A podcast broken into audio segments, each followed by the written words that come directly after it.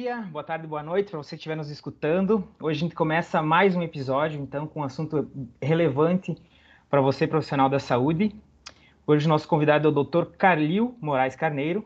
Ele é médico psiquiatra, assistente de ensino na uh, FAMEMA, Faculdade de Medicina de Marília, membro do Núcleo de Psicanálise da, de, da região de Marília, apoiador técnico de saúde mental do Secretaria Municipal de Saúde de Marília ele também atua como preceptor uh, do internato de residência médica em psiquiatria da FAMEMA. Ele trabalha também como uh, matriciado de equipes de saúde e atenção básica no consultório, da consultório na rua e residência, e e no programa Melhor em Casa. Boa noite, então, doutor Calil, muito obrigado por aceitar nosso convite de participar e falar um pouco mais sobre esse assunto interessante, que é a automedicação por profissionais da saúde. Bem-vindo. Boa noite, Luan. Eu que agradeço aí o convite para a gente falar sobre um tema que é muito caro e muito importante, né, para todos nós. Sem dúvida, é. caro é a palavra, né? É, realmente custa caro. A gente, doutor, a gente sempre faz algumas pesquisas prévias antes da, da entrevista sobre o assunto, né? As, as pesquisas que eu e o Guilherme fizemos, a gente sempre procura os órgãos, por exemplo, uh, COFEM, uh, Conselho Federal de Medicina, enfim, o que eles passam de informação em referente ao assunto. E quando o assunto é, se trata de automedicação, uh, a gente vê que é um tema pouco vale, uh, valorizado em relação à atenção à saúde dos profissionais da saúde, né? Uh, eu queria que o senhor comentasse um, sobre, um pouco, começasse, começássemos sobre um pouco sobre isso, sobre essa desvalorização da importância desse assunto por parte dos, da, dos órgãos regentes das categorias de saúde? O senhor acha que, que tem, de fato, alguma uh, importância? Eles, esses órgãos competentes, eles, de fato, se importam ou é um assunto pouco relevado no nosso meio? Acho que é um assunto pouco relevado e, infelizmente, não só na divulgação. É um assunto que poucos profissionais tendem, por exemplo, a saber tratar. Né? Então, também é um assunto que, por exemplo, você vai dificilmente discutir isso num cenário de formação, seja da área médica ou de qualquer profissional de saúde, e, consequentemente, vão ser poucos os colegas que conseguem é, abordar de maneira efetiva algum paciente, alguma pessoa que venha numa condição é, de abuso, né, e uso de medicação de uma forma indiscriminada. Então, são é, difíceis tanto o, a, levantamento de informações né, nessa área, quanto também é, e principalmente a gente atingir tratamentos efetivos. Entendi. No caso, a adesão dos tratamentos, no caso, algum eventual desmame, seria isso? Porque a gente não está tratando um leigo, né? Seria um, um, é uma pessoa que sabe, por mais que não tenha autonomia para se automedicar, elas, elas acham que sabem o que estão fazendo, né? Isso é uma questão muito importante, né? É que a gente vai ter uma parcela de pessoas que acreditam na viabilidade da automedicação. Né? E esse é, é um assunto que é muito interessante da gente pensar. Então, e que, que a gente não deve olhar, já que a gente está discutindo essa questão, a gente não deve olhar de uma maneira assim, é, como que eu digo, que a gente ataque tanto essa conduta da automedicação. Por quê? Entendi. Porque existe alguma dificuldade de acesso, existe de fato alguns profissionais que podem ter um conhecimento robusto em relação àquilo que está fazendo. Uhum. É, não é assim tão simplista. Ah, então prescrição médica é a única maneira efetiva de se tratar uma condição ou de se olhar para um sintoma. É, existe de fato aí uma porcentagem de profissionais que defendem, né, que a gente poderia usar o termo aceitação da, do autotratamento. Né? Então, uhum. inclusive, em algumas pesquisas, esse é um dos motivos que os profissionais de saúde alegam para serem adeptos à automedicação. Né? Uma parcela deles é, diz ser favorável ao, ao autotratamento. De fato, eu não tinha pensado nessa perspectiva, porque de imediato que a gente vê é que não, não vê com bons olhos a partir do momento que uma pessoa se automedica por critérios próprios. Mas, de fato, pode existir situações, circunstâncias que esses critérios próprios sejam, uh, tenham alguma relevância né, Sim. positiva. É, por exemplo, existem doenças muito estigmatizadas, né? Aqui, claro que eu me sinto mais seguro de falar na questão da psiquiatria. Tá. Mas se a gente pensar, por exemplo, é, as doenças infecto-contagiosas, né, as, as ISTs, é, existe um estigma muito grande de um profissional de saúde procurar ajuda nos serviços. E isso aumenta muito quando, uh, por exemplo, há uma cidade pequena, uma comunidade é, menor, né? Aquilo é, quer dizer, existem muitas questões para a gente pensar quando há um ato de, de automedicação. Né? Não, não necessariamente ele envolve apenas um prejuízo. Agora, é claro, é, existe um risco que é inerente e que precisa ser pensado antes de tudo. Né? Se você vai construir uma casa, você não vai fazer sem um engenheiro. Às vezes você faz, né? Só, uhum. só com o pessoal da, da, da construtora e tal. Mas o risco que você corre de dar tudo errado é muito maior, né? Claro, Exato. É uma metáfora meio bizarra, mas é para várias profissões, né? Existem como a gente tentar fazer algo sem o auxílio do profissional especializado. Isso não vai ser diferente com a, com a automedicação, né? Com a medicina. Certo. Bom, como psiquiatra, tenho certeza que o senhor vai uh, poder ampliar ainda mais nosso entendimento quanto a um fator que é a progressividade que a gente pesquisou em relação à automedicação. Existe eh, um fator que eles chamam de fator confiança. Uh, o profissional da saúde sabe para que funciona tal, tal medica, medicamento, ele está com sintoma X que uh, tem conexão com aquele medicamento, faz o tratamento com esse medicamento, tem uma assertividade, pode ser sim, como, como o senhor comentou, uma assertividade uh, correta, né? não uma assertividade ocasional, e, porém, esse fator confiança, nesse estudo que a gente verificou, seria um fator desencadeador para uma administração indiscriminada, um uso indiscriminado da automedicação e progressivamente, né? um, pro, um uso progressivo, no caso. Queria que o senhor comentasse um pouco sobre isso, sobre o, o começo da automedicação e que fatores que levam a pessoa a, a começar a usar medica, medicações que tem um, um, necessitam de um cuidado maior, de uma atenção maior, né? Sim, bom, é, entendi assim, que na verdade a pessoa faz um uso inicial e aquilo dá certo e aquilo aumenta a confiança dela em repetir essa atitude, vira uma isso, reforçar. Isso. Exato. Uhum. É, então, a gente pode pensar algumas coisas nas motivações, né, do que leva a pessoa a fazer esse primeiro uso. E essas motivações, eu imagino que elas sejam diferentes quando a gente pensa não profissionais de saúde e quando a gente pensa profissionais de saúde. Tá. Então, por exemplo, a, a, taxa em média, né? Claro que são números um pouco assim, não tão confiáveis, é uma, é uma estimativa, mas a estimativa de brasileiros, por exemplo, não profissionais de saúde que fazem automedicação é de 76%, mais ou menos. Exato, né? exato. E isso vai ser muito maior quando a gente fala de profissional de saúde. Uma pesquisa que foi feita, por exemplo, com médicos, vai apontar algumas motivações. Então, uma delas seria, por exemplo, evitar o papel de paciente. Hum? Uhum. Outra é aceitação do autotratamento, que é isso que a gente vinha comentando. Né? É, é, a pessoa acredita que é capaz de tomar aquela atitude. Como você disse, ela tem uhum. uma confiança em relação àquilo que ela está fazendo. É, um, um, outro fator seria o desempenho ou a pressão, por exemplo, por permanecer no trabalho. Né? Por incrível que pareça, isso foi apontado. É assim, eu não posso parar de fazer o que eu faço e buscar ajuda. Nossa, é muito relevante isso. Porque eu sou um profissional de saúde, eu preciso estar sempre a postos.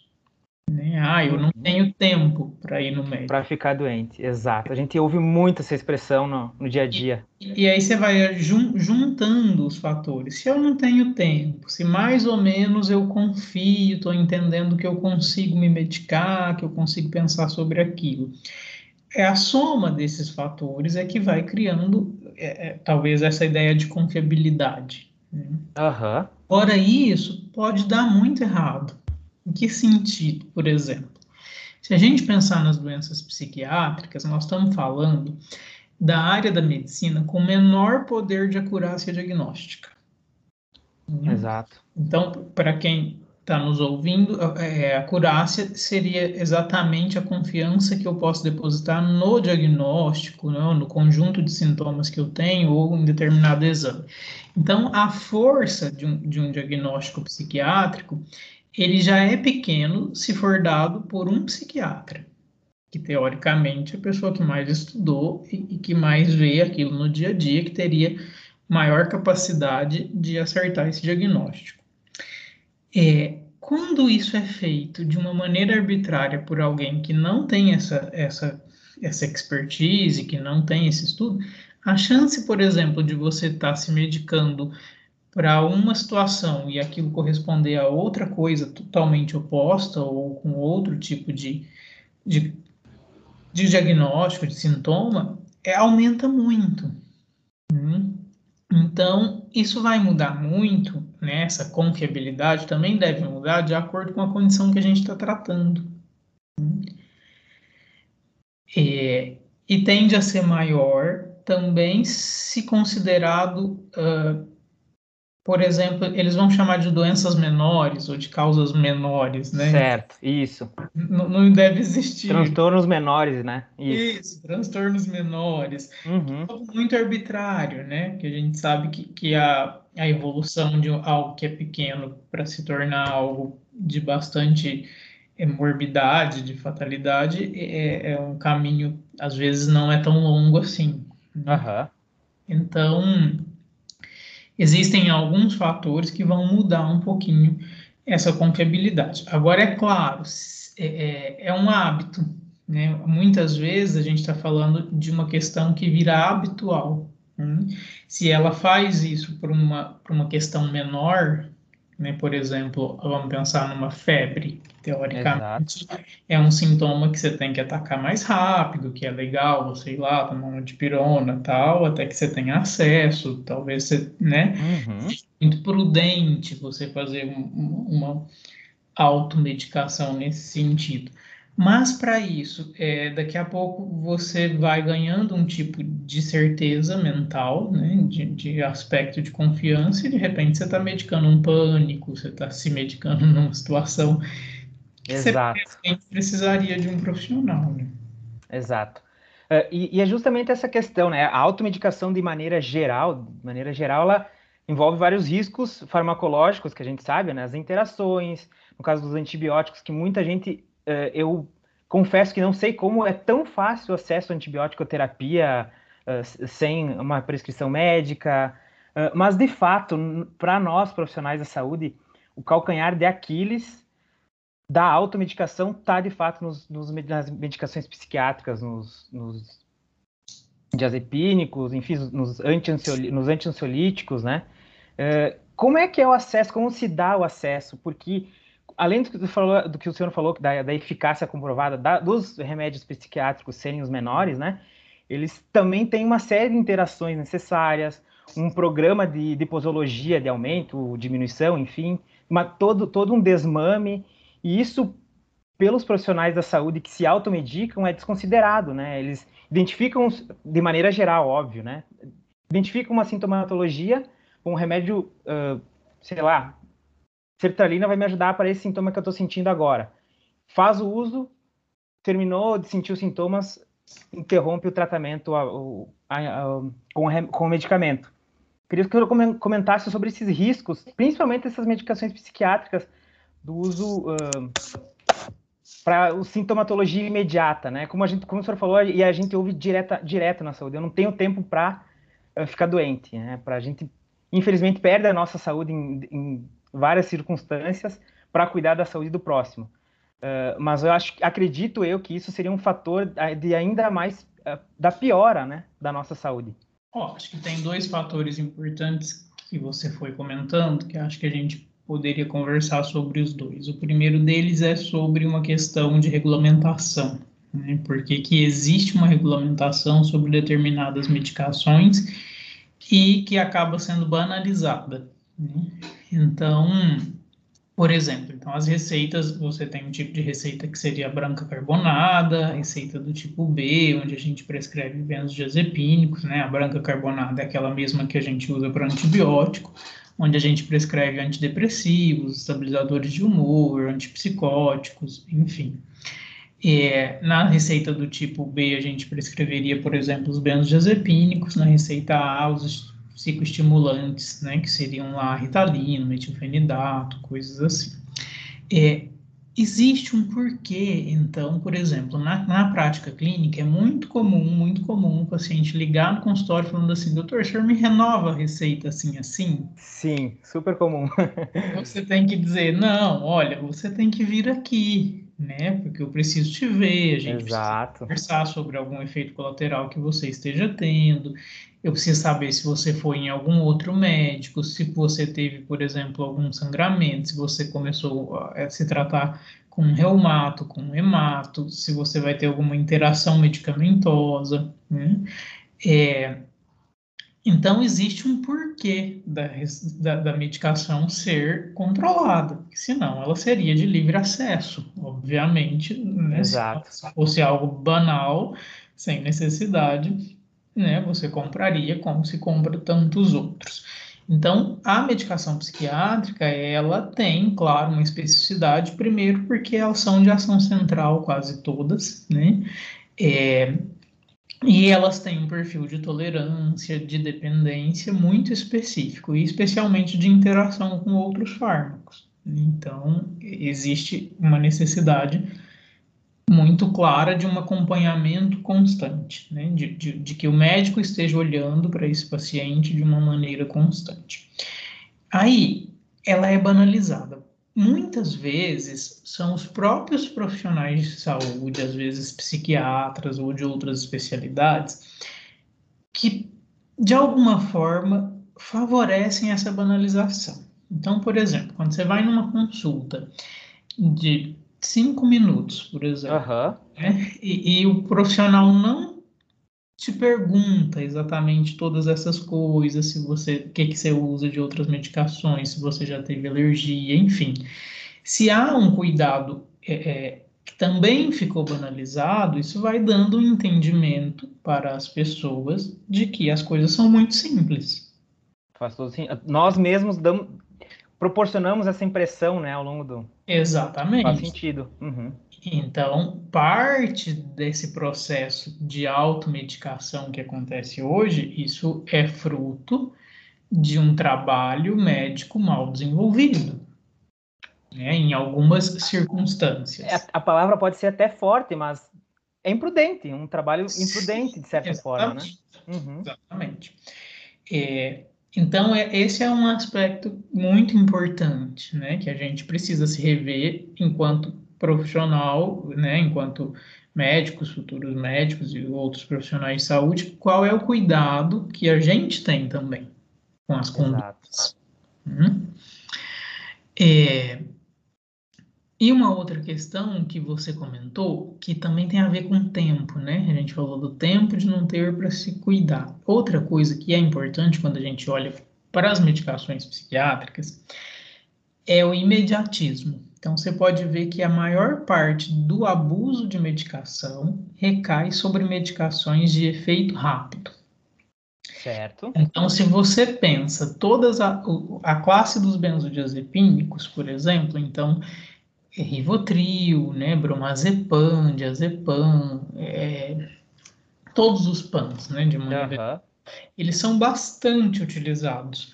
Mas por quê? Porque eles dão uma sensação de bem-estar um pouco rápido, né? Ele te tira de uma situação de angústia, de aperto no peito, de desespero, de uma maneira é, mais efetiva, ou ele te induz ao sono de uma maneira, não é, não é mais efetiva, mas é imediata. Né? Certo. Então, isso vai ocasionando uma ideia de que essa medicação é melhor. Então, esse é um desafio da prática psiquiátrica, por exemplo. A gente demora para tratar, tratar com um antidepressivo que age, por exemplo, um serotoninérgico. Vamos dar um exemplo é, clássico que as pessoas conhecem, uma fluoxetina, por exemplo. Tá. Ela vai demorar de, de, de 15 a 21 dias para começar a ter os primeiros efeitos, e ela vai te dar uma sensação ao longo do tratamento de que ela não está fazendo nada, porque você deixa de sentir um efeito é, imediato ou relacionado àquela medicação.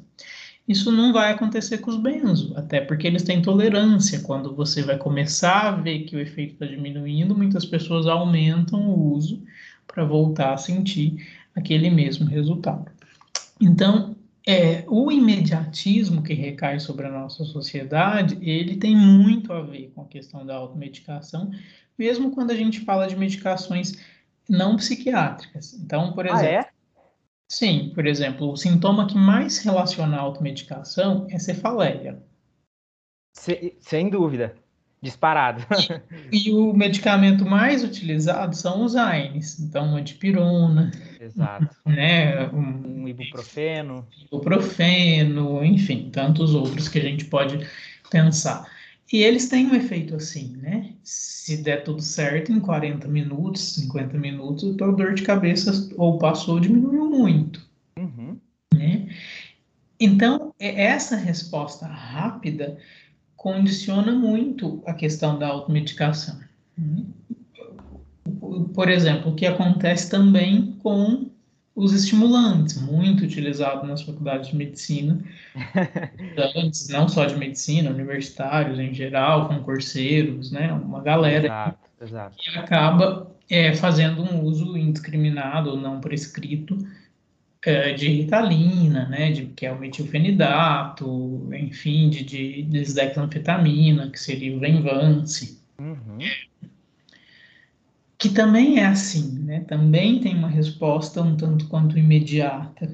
Então, é, eu penso que, que, que, isso tem muito a ver até com a questão, se a gente for assim, expandir um pouco o nosso pensamento, tem a ver até com o modelo social que a gente vive, que é de respostas rápidas, que é de, de, de coisas, né? É, é da saúde, sem dúvida, né? Sim, né? Uhum.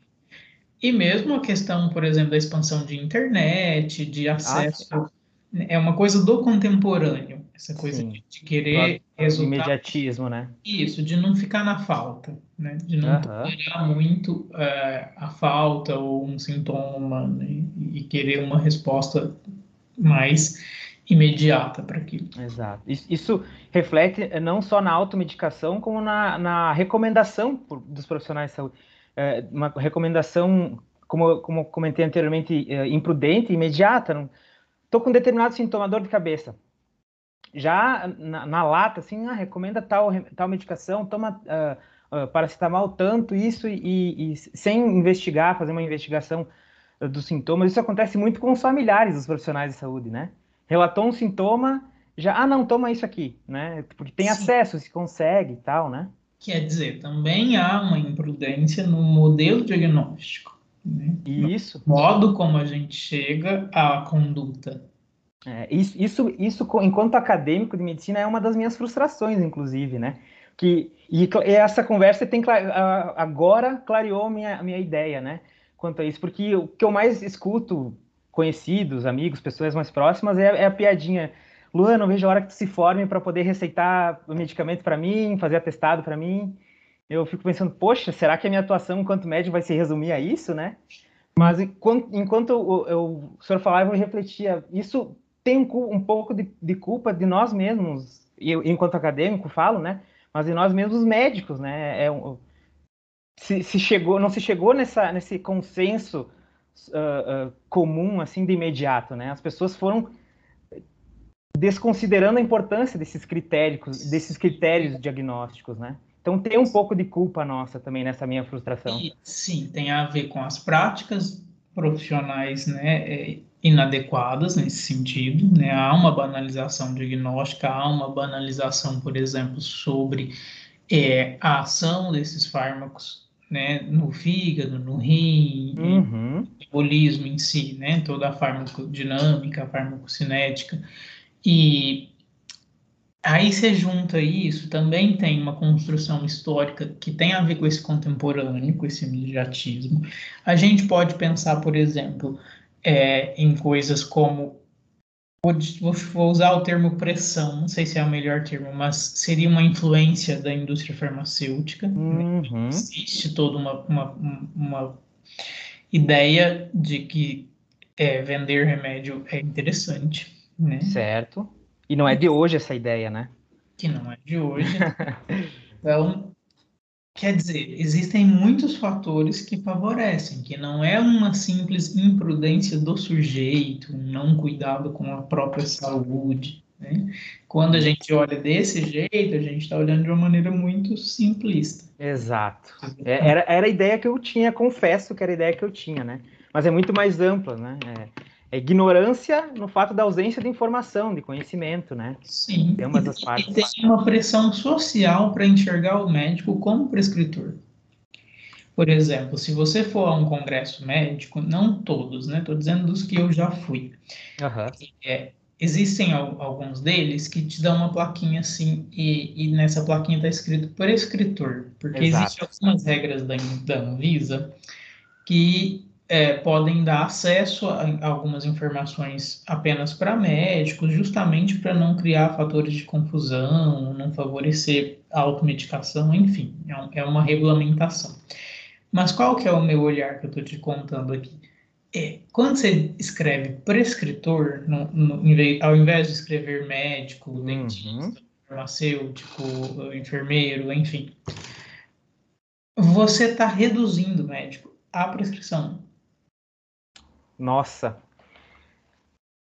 Muito, é. muito real, exato, exato. Então, o médico e... não pensa em condutas não farmacológicas, ele não indica atividade física, ele Desculpa não... te interromper, doutor. Essa, essa questão, por que, por que a, a classe médica uh, aceita isso? Seria por causa do, do, bajulamento da indústria farmacêutica? Porque isso, eu sei, eu sei que é uma questão da Anvisa nos congressos, por exemplo. Uh, hoje eu atuo numa indústria farmacêutica e tem toda essa burocracia, mas esse, essa, essa denominação, esse literalmente esse crachá, assim, que estamparam no peito do médico, foi eu, eu vejo como aceito de maneira branda por parte da classe médica. Seria por causa dessa. Não, uh, não sei, é, é, é, não, não sei se ela aceita. O que eu posso dizer, que eu acho, né, a minha opinião é que ela não pensa ela não tem nem tempo para pensar. Exato, exato. Falta existe, tempo. Existe um massacre de, de, de, quantidade de trabalho, de uma série de outras atividades, enfim.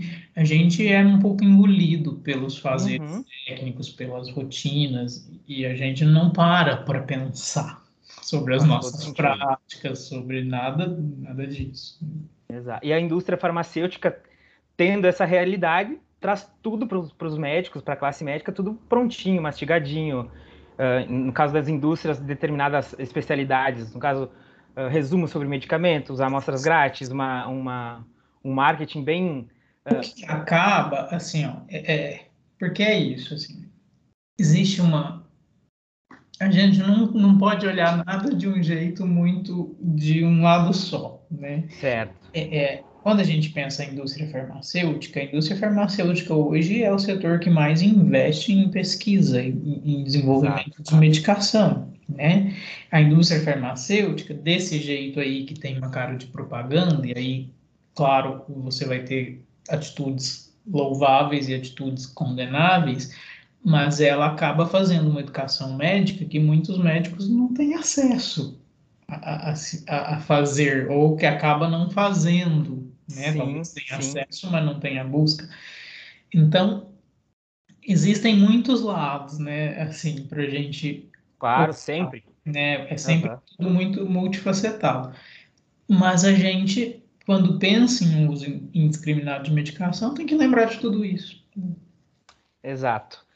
Ainda seguindo nesse contexto, o senhor tinha comentado um pouco, é um assunto polêmico, tão polêmico que a gente tem um, um episódio especificamente para isso, mas a gente precisa comentar isso nesse assunto que a gente está falando agora, abordando agora, porque é onde começa, pelo menos para mim, na minha experiência enquanto acadêmico da saúde, enquanto professor da saúde, é, foi aonde eu tive esse contato uh, com o uso, não vou dizer nem discriminado nem abusivo, mas com o uso recorrente e imprudente, vamos usar, vamos repetir essa palavra, de medicação.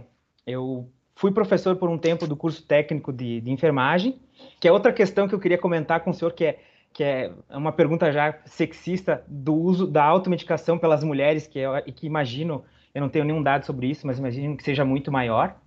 Mas, enfim, nesse período, enquanto eu era professor nesse curso, uh, todas as alunas tinham seu, a sua farmacinha dentro da, da, da sua bolsa, né? Eu, eu, ficava abismado, qualquer micro sintoma, elas já sabiam, já tinham sua medicação específica, não toma isso que é melhor, era como se fosse uma balinha, um chiclete dentro da bolsa. Segundo fator, eu, enquanto aluno, enquanto, enfim, indivíduo não da área da saúde, sempre fui a, a, a avesso à, medicação de qualquer, qualquer classe, né? Tinha sintoma, ah, tô, tô com dor de cabeça tranquilo, vai passar, porque a tendência fisiológica da alostase, da homeostase, é que o corpo regule, né, para sei lá quantos por cento da, dos sintomas que a gente sente, e o nosso corpo é inteligente a ponto de se consertar. Uh, porém, quando eu entrei na, na área da saúde, na, na, de alta performance, assim, que é a exigência dos cursos acadêmicos da medicina, por exemplo, que tem uma carga horária extrema, da odontologia e farmácia, que são integrais, alguns outros cursos que também são, e foi aí, com, como o senhor comentou, né, o meio, me envolvi num meio em que o uso é muito indiscriminado dessas drogas de performance, digamos assim, as drogas de performance psicológico, uh, performance cerebral, cognitivo, e também drogas de performance uh, físico, né, que a gente tem essa questão do, do, apelo estético do profissional da saúde, que ele tem que vender saúde, e a saúde é repetida por estética, né, e foi, uh, confesso que fui influenciado pelo meio, é, não estou aqui para ser hipócrita, né? É, a intenção aqui é justamente a gente abordar esses tabus. Uh, tive acesso a, a medicações muito, muito facilmente quando precisei em determinados momentos de estafa mental e claro que eu fiquei com a consciência pesada, enfim, mas eu queria que o senhor comentasse um pouco sobre isso, que os profissionais da saúde desse início, onde começa esse início da, da imprudência da automedicação, né? Seria mesmo na, na, vida acadêmica, em que etapa de vida acadêmica, ou seria mais na, uh, no início, onde um profissional entra no mercado de trabalho, que está com uma carga horária exaustiva? Tem um ponto de partida para isso? Onde começa, né? Tá, então, é, vou pensar aqui junto com você. Bom, te dei um dado que é aquele 76% de automedicação. Né, Exato. De não profissionais. Para mim, o que muda de um não profissional para o profissional de saúde é só o acesso. O acesso Entendi. está facilitado. Então, Entendi. se a população geral tivesse um acesso facilitado a inúmeras medicações, é, você ter, talvez teria também 92% de automedicação na população geral e não 76%. Uhum. Né? É, e você trouxe coisas muito importantes que, que, que não tem muito a ver é, é, com efeito de medicação, que não tem muito a ver com diagnóstico, que transcende ao, ao nosso contexto médico. Uhum. É, e, e que estão muito ligados às respostas e aos entendimentos que a gente pode ir dando para isso. Então, é, você trouxe uma questão, por exemplo, das mulheres né, terem, serem mais adeptas a práticas de automedicação do que os homens. Exato. É, também tem uma questão de que as mulheres são mais adeptas ao cuidado, ao olhar para si e para a saúde do que os homens. Então, esse também é um ponto que contrabalanceia. Isso.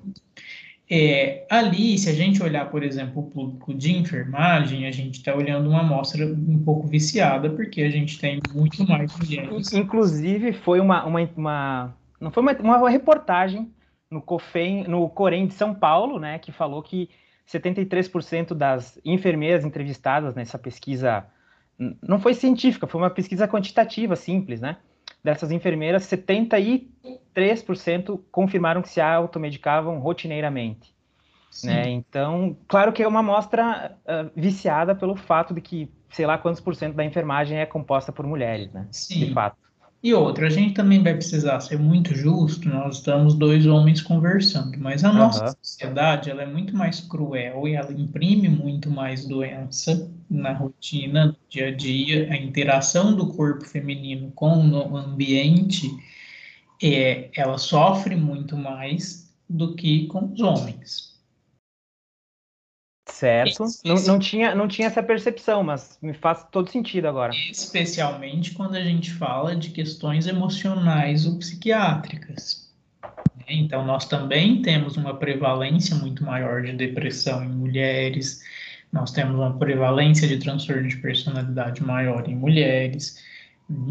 É, então, também tem essa questão. Né? Uhum. Se o sofrimento é maior, a busca por ajuda, por algum tipo de acalanto, é proporcionalmente maior. Né? Uhum. Então, é, é, é, isso que a gente precisa pensar em relação a essa questão do, do, do público feminino. É, e quando você falou da população específica, né? Então, de profissionais de saúde, onde que acadêmicos de, né? Isso. Você junta então o, a facilidade de acesso, né? Um pouco de conhecimento, que é a pior, né? Tem até um filósofo que fala sobre isso. Exato. Não sei quem que é, mas é que é, ele quer dizer assim que você saber pouco de uma coisa é muito mais maléfico do que você não, não saber, saber nada né? É, talvez seria melhor você não saber nada. Pois é. Mais protegido. É, porque é isso, né? Um pouco de conhecimento te dá uma, uma, aquela confiança, uma falsa confiança de que você sabe agir. De repente você pode se estrepar um pouquinho. É, então você junta facilidade de acesso, um pouco de conhecimento e os desafios da vida adulta, porque é exatamente aí que você começa a ter as responsabilidades. Então, você pega o universitário em si.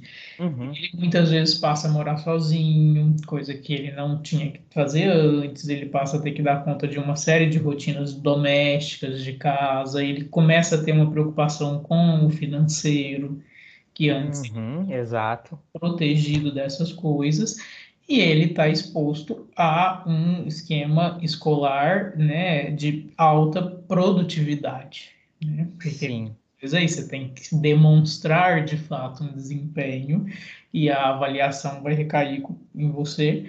De Tem que ser um ambiente mega competitivo, né? Falo pela medicina, né? Exatamente, né? né? Uhum. E aí tem muito a ver com o que recai sobre que é do mundo contemporâneo, que é a disposição, eh, o modelo de internet, de redes sociais, e que aí, mais uma vez, é a mesma coisa que acontece na população geral, entende? Uhum. Não é específico de, de estudantes. Então, é, um público, por exemplo, que, que faz muito uso indiscriminado, ou às vezes até prescrito, mas num lance assim de hiperdiagnóstico, são concurseiros. Então, Exato. Tem uma série de, de, pessoas que cursam direito que passam anos para ser aprovados na, na OAB. Uhum. E é uma peneira, é um crivo assim muito grande, é um funil aquilo. Isso. Né? Um, um, funil que muitas vezes está a serviço tá, de considerar que a pessoa aprendeu e de, de, de dar à sociedade um advogado com conhecimentos né, é, efetivos, mas que não deixa de ser um controle social de quem vai vir a ser advogado ou não. Então, você tem uma série de, de situações é, de pessoas que, que buscam né, o uso de medicação e que muitas vezes podem fazer isso sem ter um diagnóstico de bula, né, sem ter uma indicação de bula. Certo. De, de todas essas interações, desses uh, jun dessa junção de fatores, né? Porque, de fato, como o senhor comentou, não é um fator só, são vários uh, que se juntam em uma, em uma, determinada, no caso, voltando ao assunto dos universitários, né? Em uma etapa da vida, né? Muito uh, crucial, né? Então, esse acesso facilitado, junto a esses outros fatores novos na vida da pessoa, né? Induzem ela a aumentar, né? E há uma ansiedade de performance que, Sem que, dúvida. que não é só da cobrança, que talvez é interna também né? Que tem uma autocobrança no sentido assim, é, a gente está testado o tempo todo, a gente tem que ser o melhor filho, o melhor marido, né? Uhum. Mais bonito, mais inteligente, tem que saber falar de tudo, tem que dar conta disso, daquilo, aquilo. E aí, é, é, é muitas pessoas acabam recorrendo a algum tipo de substância química, que aí não é só medicação. Exato, era o que ia comentar, inclusive, né? Se a gente for pensar, essa onda de vir algo de fora do nosso organismo, que modifique um estado mental, um estado de sentido, isso transcende muito a medicação. Sem dúvida. Vezes, tem gente que não se automedica, mas tem uma garrafa de café que vai abaixando ali ao longo do dia.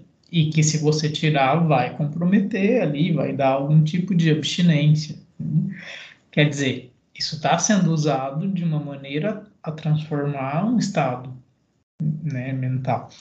É, outros fazem isso, ao invés de tomar um benzodiazepínico à noite, tomam um álcool.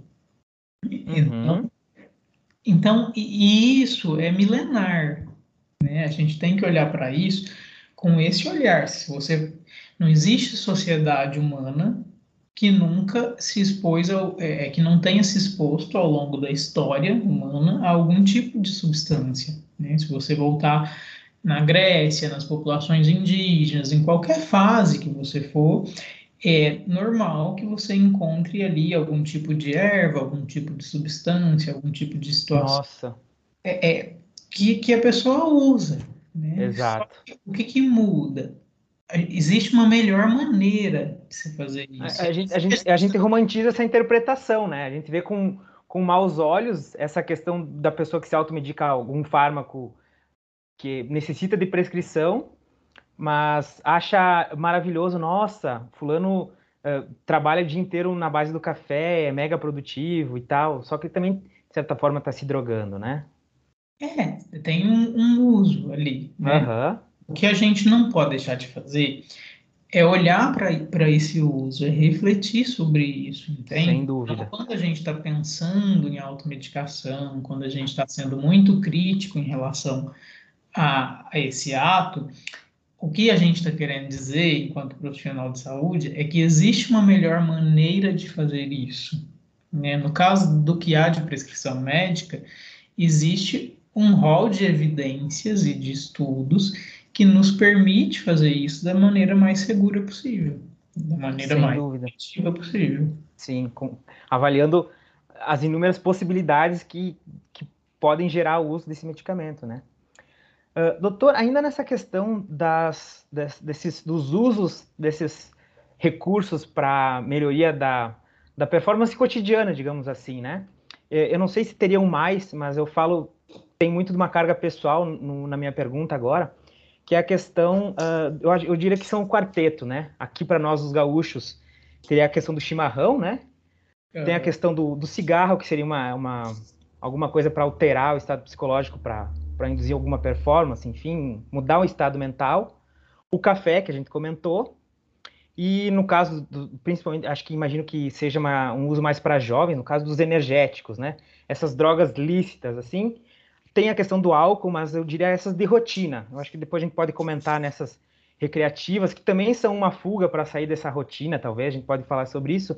Mas num primeiro momento, dessas quatro, assim, uh, elas podem, elas são de fato uh, prejudiciais em determinados pontos, em determinada circunstância, e, e, esses efeitos colaterais que elas podem gerar. Uh, qual é o custo-benefício do uso cotidiano disso? E por que, que pessoas uh, que iniciam isso chegam a um estágio, eu não sei se como classifica o estágio de vício, né, em que determinado uh, ponto a gente pode considerar uma pessoa viciada. Tem aquela questão da alimentação também, não sei como se classifica a pessoas, pessoas que comem, sei lá, doces, alimentos para compensatórios, né, de, um, de uma de uma estafa mental, digamos assim, né?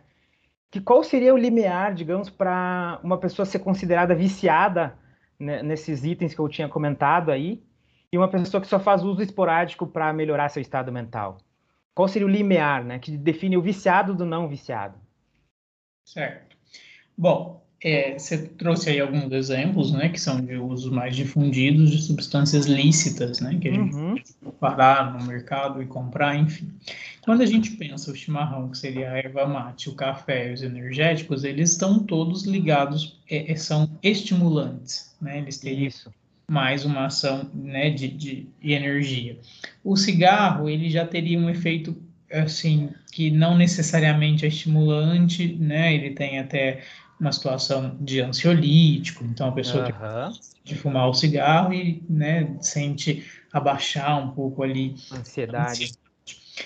O que, que acontece, né? Essas substâncias que têm um poder, então, de alterar o estado mental de um indivíduo, todas elas é, vão ter alguma interação com o que a gente pode chamar de sistema de recompensa hipotalâmico. Né? Então, eles vão, elas vão, de alguma forma, se relacionar com a questão dopaminérgica. Né? Então, a dopamina é o neurotransmissor é, ligado aí ao prazer, ao desempenho, ao bem-estar.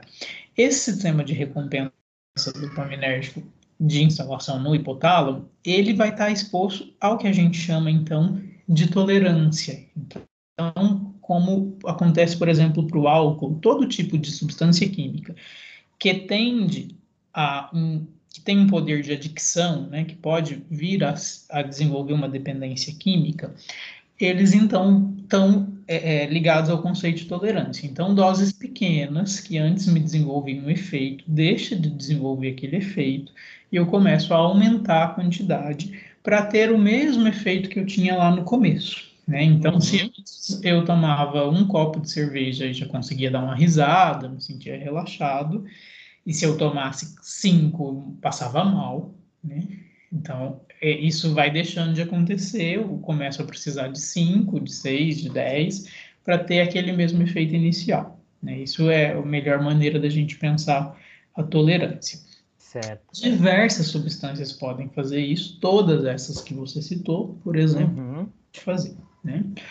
É, então, aí psiquiatricamente, existe algumas classificações, né? Quando a gente pensa, por exemplo, para dar um diagnóstico de dependência de álcool, de dependência de cocaína, de dependência de cafeína, os critérios são exclusivos para cada é, substância, né? A gente vai ter uma classificação lá no final das classificações, que seria o ponto 8, ponto 9, tá.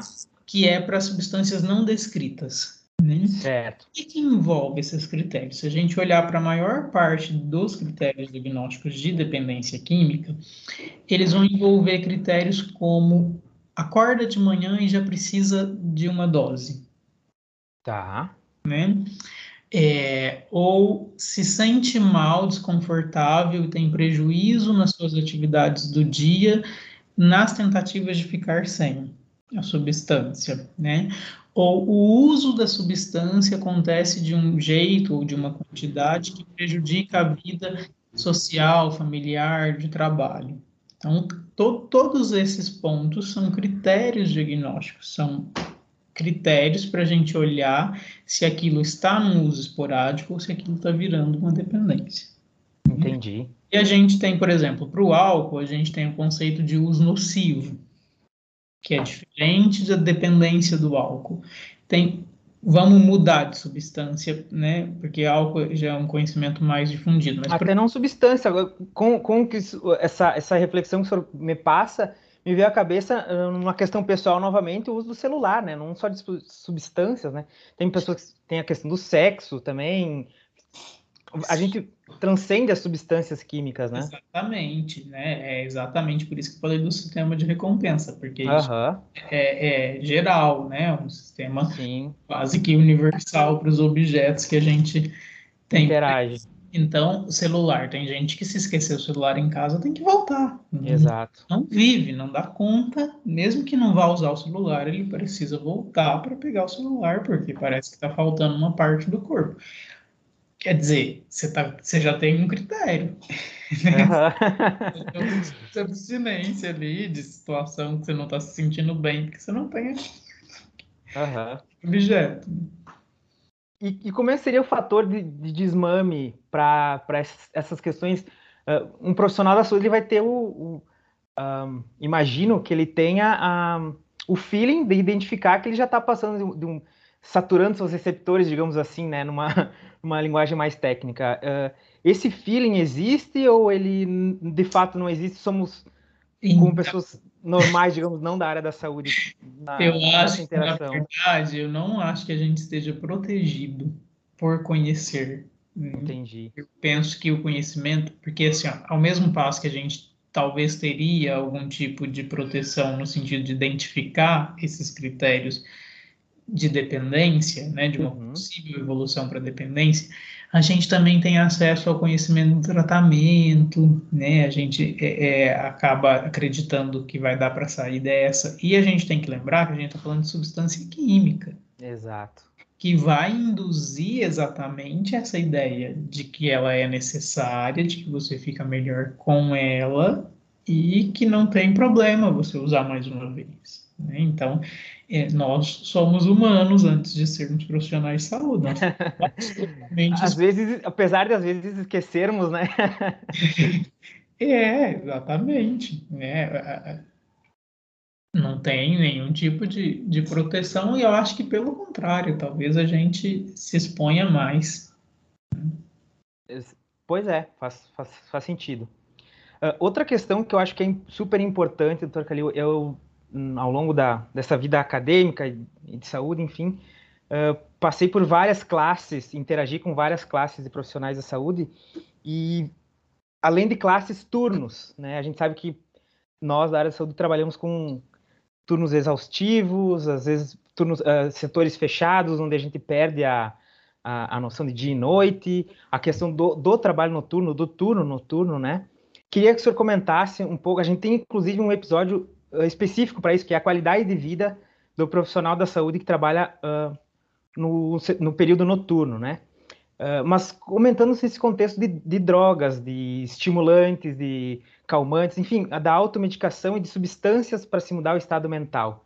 Uh, na minha experiência, o que eu, eu me alarmei, fiquei abismado com uma situação em que eu fui num hospital, num hospital que, eu, que eu trabalhava, aqui no hospital em que eu estudo, e o período da noite, geralmente aquele período do intervalo, é, parece uma chaminé, assim, ambulante, né? O pessoal de quantidade de pessoas que se que, que fumam, que usam café, que comem durante a noite, que prejudicam sua qualidade de vida em função da, dessa questão. Mas a gente sabe que além dessa, desses, desses químicos que a gente está falando, a automedicação é ou não mais prevalente nesse público que trabalha no, no turno da noite?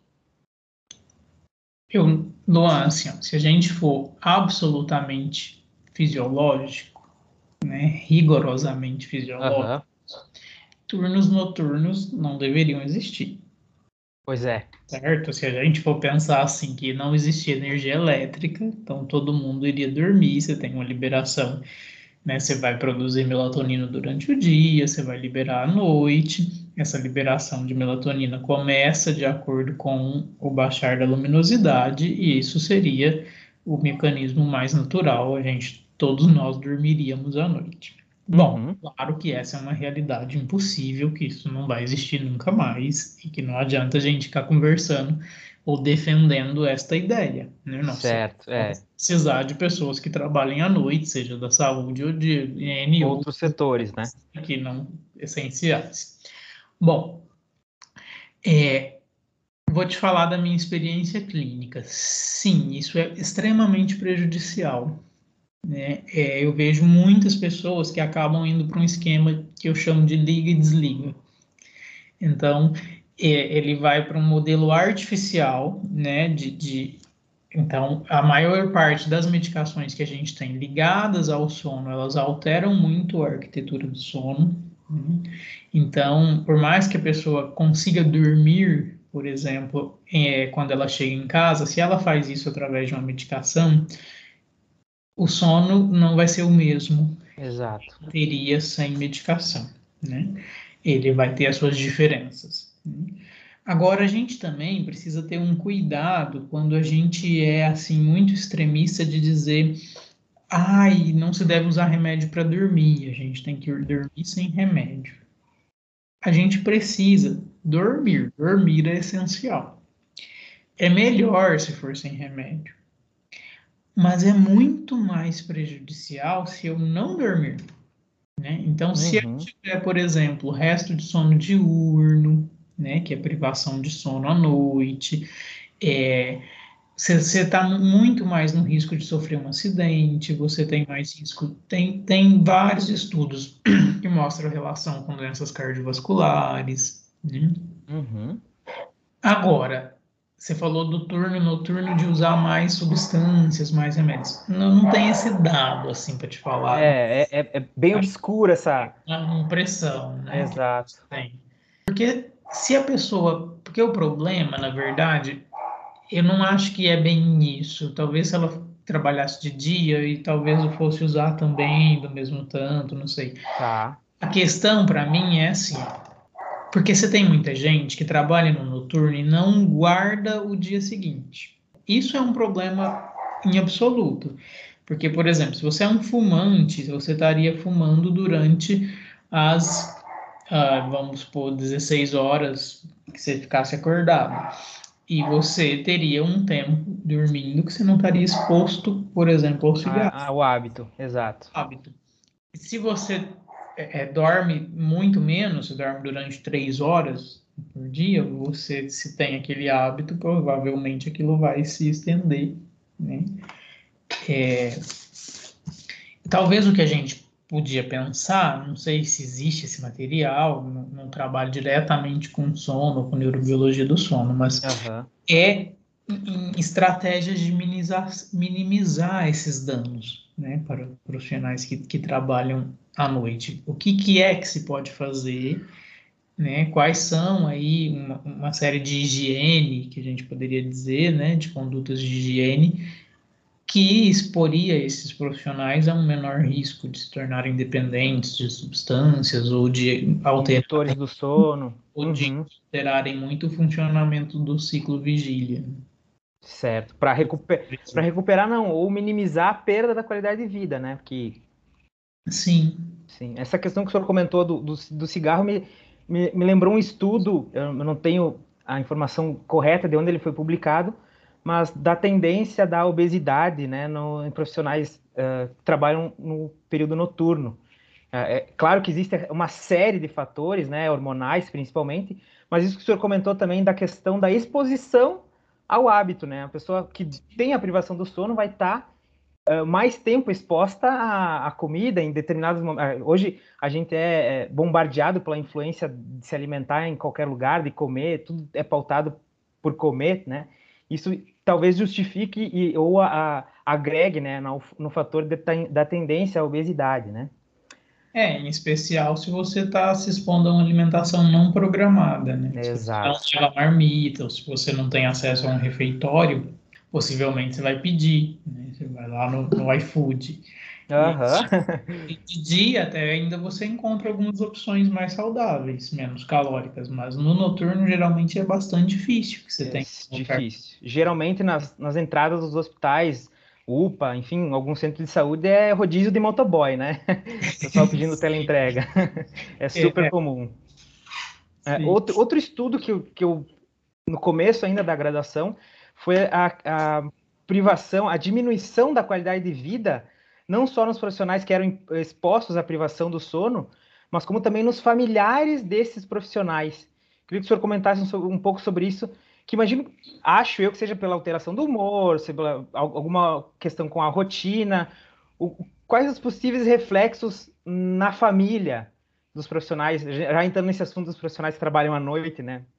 E aí acho que a gente poderia até ampliar a ideia para é... que trabalham à noite, que não deve ser. Não se o estudo era de profissional de saúde, mas, por exemplo, você imagina e você não trabalha à noite, mas de repente você tem um cônjuge, uma cônjuge que trabalha. Bom, você possivelmente está exposto de alguma forma a esses horários, né? Sim. A pessoa mexe na cama, levanta, acende a luz, chegou, vai embora.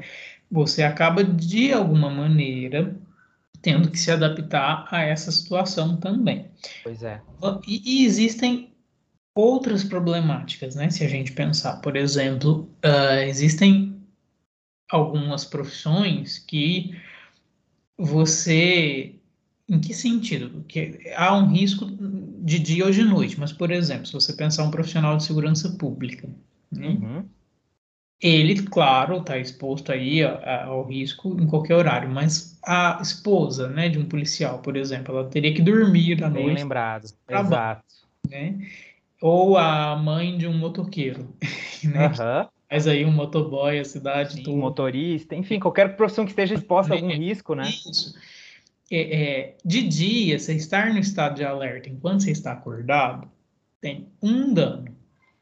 Você estar no estado de alerta enquanto era para você estar desligado é outra situação.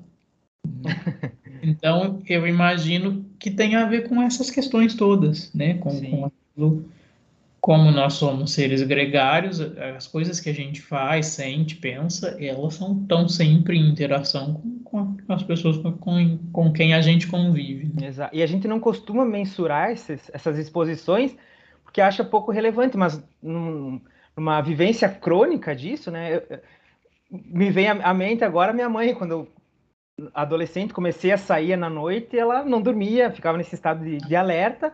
A gente tem que imaginar isso uma, de uma forma rotineira, né? Imagina esse, essa exposição de estresse, digamos assim, num, num ciclo circadiano que não seria o, o, o, adequado, né? De fato, uma reflexão a se fazer. Perfeito, doutor. Agora, outro assunto polêmico, né? É, voltando a essa questão universitária, que é o, atualmente o meu universo, é, a gente falou muito da, competi ah, da competitividade, da exigência dos cursos da saúde, em especial da medicina, né? não que os outros não tenham um alto nível de exigência. Uh, o uso refratário de substâncias recreativas, como fuga dessas, dessas cobranças, desse contexto que a gente tinha comentado antes, né? Dessa, desse universo em que o universitário ele se, se uh, integra quando chega numa universidade, ou pela vida acadêmica dele, uh, é recorrente. A gente ma maqueia, fala pouco disso, uh, porque tem que preservar uma imagem que o estudante da saúde é alguém que, que promove a saúde, que vende a saúde, mas esse uso recreativo, infelizmente, é recorrente, né? Queria que o senhor comentasse um pouco sobre isso, dos, dos fatores, dos gatilhos que levam a isso, né?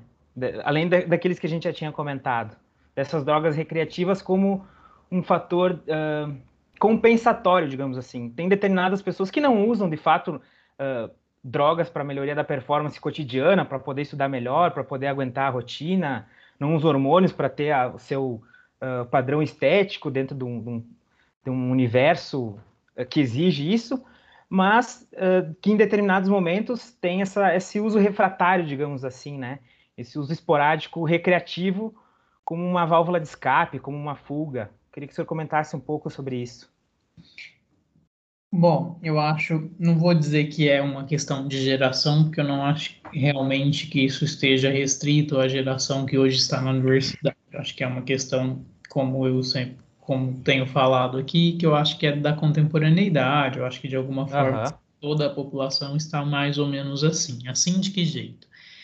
É, existe um, uma pouca capacidade à frustração, uma dificuldade assim hum. à resiliência. Então, quando a gente pensa em psiquiatria, por exemplo, existe uma distância muito grande entre uma tristeza e um diagnóstico de depressão, por exemplo, né? Ou uma distância entre uma situação que me gera uma ansiedade e um transtorno de ansiedade.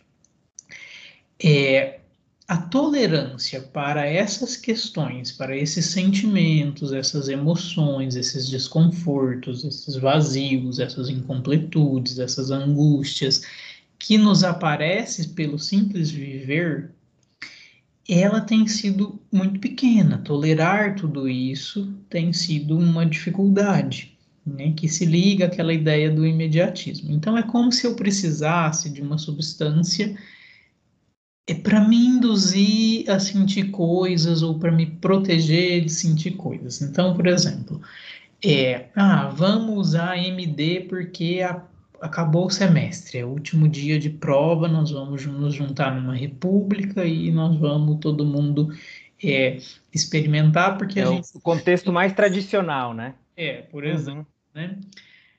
E existe toda uma questão que, eu, que aí sim eu penso que tem a ver talvez com uma questão de geração, mas assim, a gente perdeu um pouco a capacidade de estar um com os outros, ou de nos soltar, ou de poder sermos nós na frente de, de outras pessoas. Não sei se a gente já teve essa capacidade, mas enfim, acho que tem a ver com esse sentimento.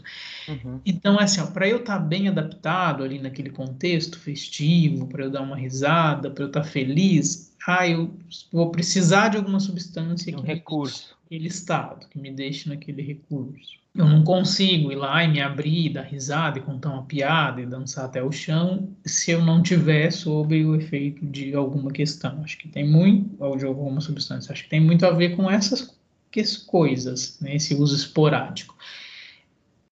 E é aí que está o risco, né? Entre o uso esporádico e uma dependência, existe um limiar muito pequeno. Porque de repente você quer estar tá desenvolto numa festa de república. Tá, uhum. isso tem um peso. Ah, mas já que eu fiquei desenvolto naquela festa, consegui chegar naquela garota e ficou legal tal. Ah, e se eu usar então para eu fazer aquela apresentação lá da, do, do, quarto ano, eu tenho que ir lá na frente falar sobre demagogia de pulmão, eu estou inseguro. Enfim, que é aquela questão da confiança. A pessoa vai uhum. perdendo o medo, a inibição, né? A prudência. Que ela uhum. teria sobre o uso da substância. Ah, usei uma vez, não deu nada, só deu bom, foi bom, foi legal. E aí, aí que começa a recorrência, né? Para finalizar, esse, esse, a gente abordou assuntos que, que são considerados tabus, eu acho necessário, essa mesma nossa intenção. É, é, Para mim foi uma aula, porque não que, não que eu não tivesse conceitos, mas eu não, a gente conversou de uma maneira que eu consegui associar várias coisas e construir no, novos conhecimentos. Eu acho que é justamente esse, essa a intenção da, da, da, desse nosso bate-papo. Foi muito, muito bom. E para finalizar, uma pergunta mais leve, assim, eu queria saber se você já teve em algum momento da graduação uh, a, famosa síndrome do CRM, né? Que é bastante como acho que todo mundo, todo acadêmico de saúde, principalmente medicina, enfermagem, odonto, já teve em algum momento ou vai ter. Queria saber se já teve, do ponto de vista de curiosidade mesmo, né? Mas o que, que você está chamando assim? No, vou, vou, te dar um eu, eu pouco tive, assim, quando a gente começa a estudar mais eh, no ciclo clínico, por exemplo, né? Estudar doenças, a patologia em si, a gente começa a ver os sintomas. Meu Deus, eu tenho, eu tenho essa síndrome, eu tenho essa doença. Eu, por exemplo, na reumatologia, foi a primeira vez que eu que eu cogitei a possibilidade de, de, de me autodiagnosticar com alguma coisa e, na verdade, passou um tempo, já acabei por ignorar aquela, aquela circunstância de fato, não, não era o meu diagnóstico, né?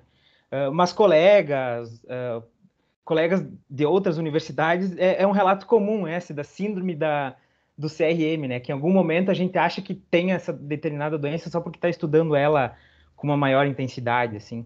Ah, sim, entendi. Eu imagino que sim, que em alguma medida é, tive, né? Porque eu penso que é um processo, talvez isso até tenha a ver com uma construção do vir a ser médico, por exemplo. É, porque é muito complicado. Você pensa assim, ó, que você, quando você vira médico, você tem assim alguma questão ligada a um saber, a um poder, a uma gama ali de conhecimentos uhum. que você né, tem que, que sustentar. Né? É, que geram um privilégio, mas exigem uma responsabilidade, né? Isso, né? Uhum. E, e, também, você vê, a gente também fica exposto psicamente a uma situação, por exemplo, a gente tem muitas aulas práticas. Uhum. E as práticas, por exemplo, às vezes você vira um paciente ali, os seus amigos. Exato, super comum. Tocam, te né, examinam, e, e, outra hora é o outro. Então eu penso assim, não acho que, que tem exatamente uma conotação ruim, a não ser quando isso vira de fato uma hipocondria. Né? Sim. Começa a encucar, a ter paranoias em relação a sintomas e aquilo de fato vira algo, um síndrome, né? Uhum. Eu penso que esse olhar para si, para o próprio corpo, para as manifestações do, do corpo, isso tem um link total com, com a questão da automedicação, né? Se a gente pensar na Verdade. aquela frase assim, ó, de médico e louco todo mundo tem. Quando a gente pensa na automedicação, a gente está falando do médico interno de cada um, né? A gente tem um corpo, a gente tem uma consciência corporal, a gente, uhum. talvez a gente esteja mais próximo daquilo que a gente está sentindo do que a interpretação de um profissional, né? Exato. É, é, é bem relevante essa questão, né? A gente se conhece Sim. e por mais, que, por mais que não seja tão profundo o conhecimento científico, o conhecimento das, da patologia, da doença, enfim, a gente tem um certo conhecimento, né? Que até tinha comentado que era perigoso, inclusive, né, em determinado momento, e acaba exercendo esse raciocínio clínico, auto-raciocínio clínico, né? É, e você vê, eu, eu, também estudo psicanálise, né, trato alguns pacientes, a gente sempre fala isso, assim, ó, que, que o paciente está mais próximo do inconsciente dele do que o terapeuta, né? Exato. Se, se há uma ciência de se aproximar desse inconsciente, a fala do paciente, as intuições que ele coloca, o que ele traz, precisa ser de uma relevância absoluta, como é também na medicina, né? Você vai na queixa principal, você vai captar as informações a partir daquela pessoa. Então, eu penso que esse negócio de síndrome do CRM tem a ver, às vezes, até com esse desenvolvimento do médico, né, que talvez seja mais fácil a gente fazer com a gente para depois ir fazendo com os outros. Agora, a gente precisa pensar qual é a cilada, né? Exato. Se eu, né, começar a achar que eu posso tirar um, um Insisto. Né, assim de mim, aí o negócio complicou muito, né? Pois é. Doutor Calil, eu queria lhe agradecer mais uma vez. A gente acabou uh, passando o tempo, a gente nem viu, foi super leve a conversa. Eu acho que o assunto, a gente tratou de temas super, super importantes que geralmente a gente não, não aborda porque acha que é tabu, enfim, mas a gente conseguiu conversar, refletir sobre e eu acho que quem, quem estiver nos escutando vai conseguir refletir também, uh, assim como nós. E está super convidado. Acho que esse assunto não termina. Gente, sempre quando a gente fala de a, a, algo esteja diretamente relacionado à qualidade de vida dos profissionais da saúde, uh, a gente tem um universo todo a, a desbravar, né? Que não se, não se abordam, enfim. Eu queria lhe agradecer formalmente e lhe convidar sempre que quiser conversar conosco para abordar temas relevantes nesse sentido está oficialmente convidado. Muito obrigado, Luan. Também achei o papo bem tranquilo, bem gostoso, né? E agradeço muito vocês. Agradeço a todo mundo que está nos ouvindo e deixar um alerta final, né? Que é essa necessidade de olhar para a gente, né? Para o modo como a gente está se relacionando com as substâncias, com as psicossubstâncias, com medicação, né? Com a forma como a gente se alimenta, quais são as interações que a gente está tendo com o ambiente e, sobretudo, é, posso falar assim como psiquiatra, que é muito importante para os profissionais de saúde chegarem num estado de poder ser cuidado. Porque essa é uma, uma questão muito importante. Eu acho que o profissional de saúde ele tem muita dificuldade de, de se deixar ser cuidado. Né? Ele, quer cuidar muito, isso é muito bom, a gente precisa de pessoas que queiram cuidar, mas a gente também vai chegar uma hora, né, isso é inevitável na vida inevitável. Mundo, que a gente precisa ser cuidado, né, isso é muito importante.